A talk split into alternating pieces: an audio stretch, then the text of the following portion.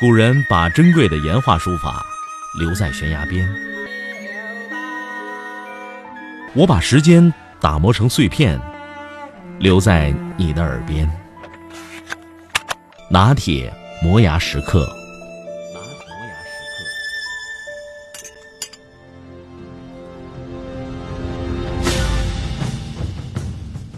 在美国华盛顿博物馆的朝鲜战争纪念馆旁边。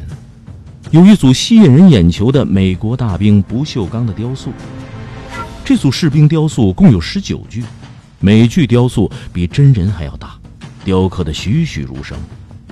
它反映的是1950年到1953年期间，美国大兵在朝鲜境内参战，在丛林中搜索前进的真实场面。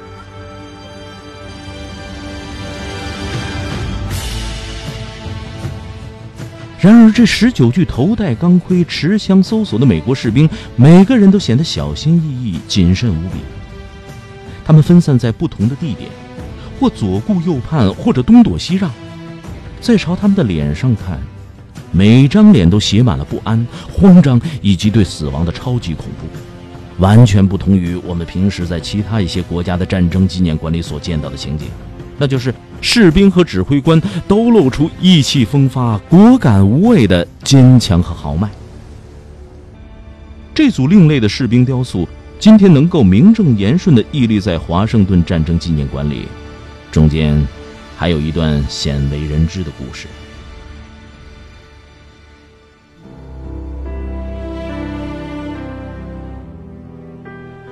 一九九零年。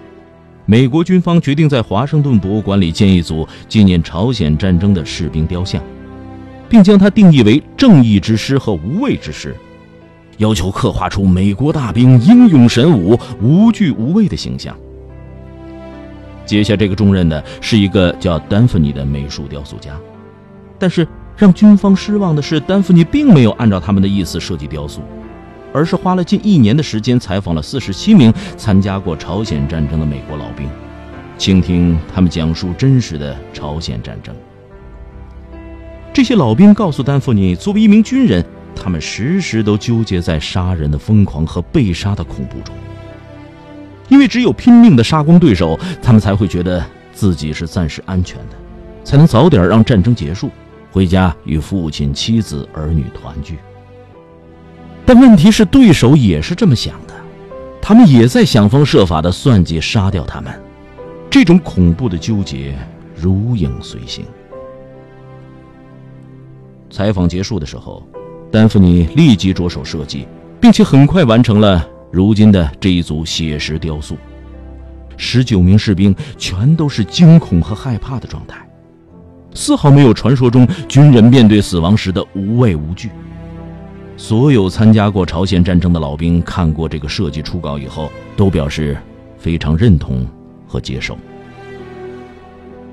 但美国军方却大为不满，他们强烈要求丹佛尼修改，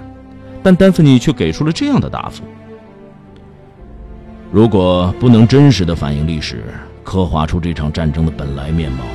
那么这些雕塑就如同一堆随时可见的废铁，要它们又有什么用啊？僵持了一段时间以后，最终，丹弗尼的这组作品得到了时任美国总统克林顿的默认和许可。一九九五年七月二十七日，在距中朝和以美国为首的联合国军在板门店签订停战协议整整四十二年的纪念日，这组惊恐失措的士兵雕塑正式揭幕落成。在雕塑一旁的花岗岩纪念碑上，还有这样一组数字：阵亡，美军五万四千二百四十六人；失踪，八千一百七十七人；受伤，十万三千二百八十四人。美国人在开战后还在做着圣诞节前回家团圆的迷梦，殊不知。他们中的许多人将永远回不去了。这是后人对朝鲜战争残酷性的真实概括。德国《世界报》曾这样报道说：“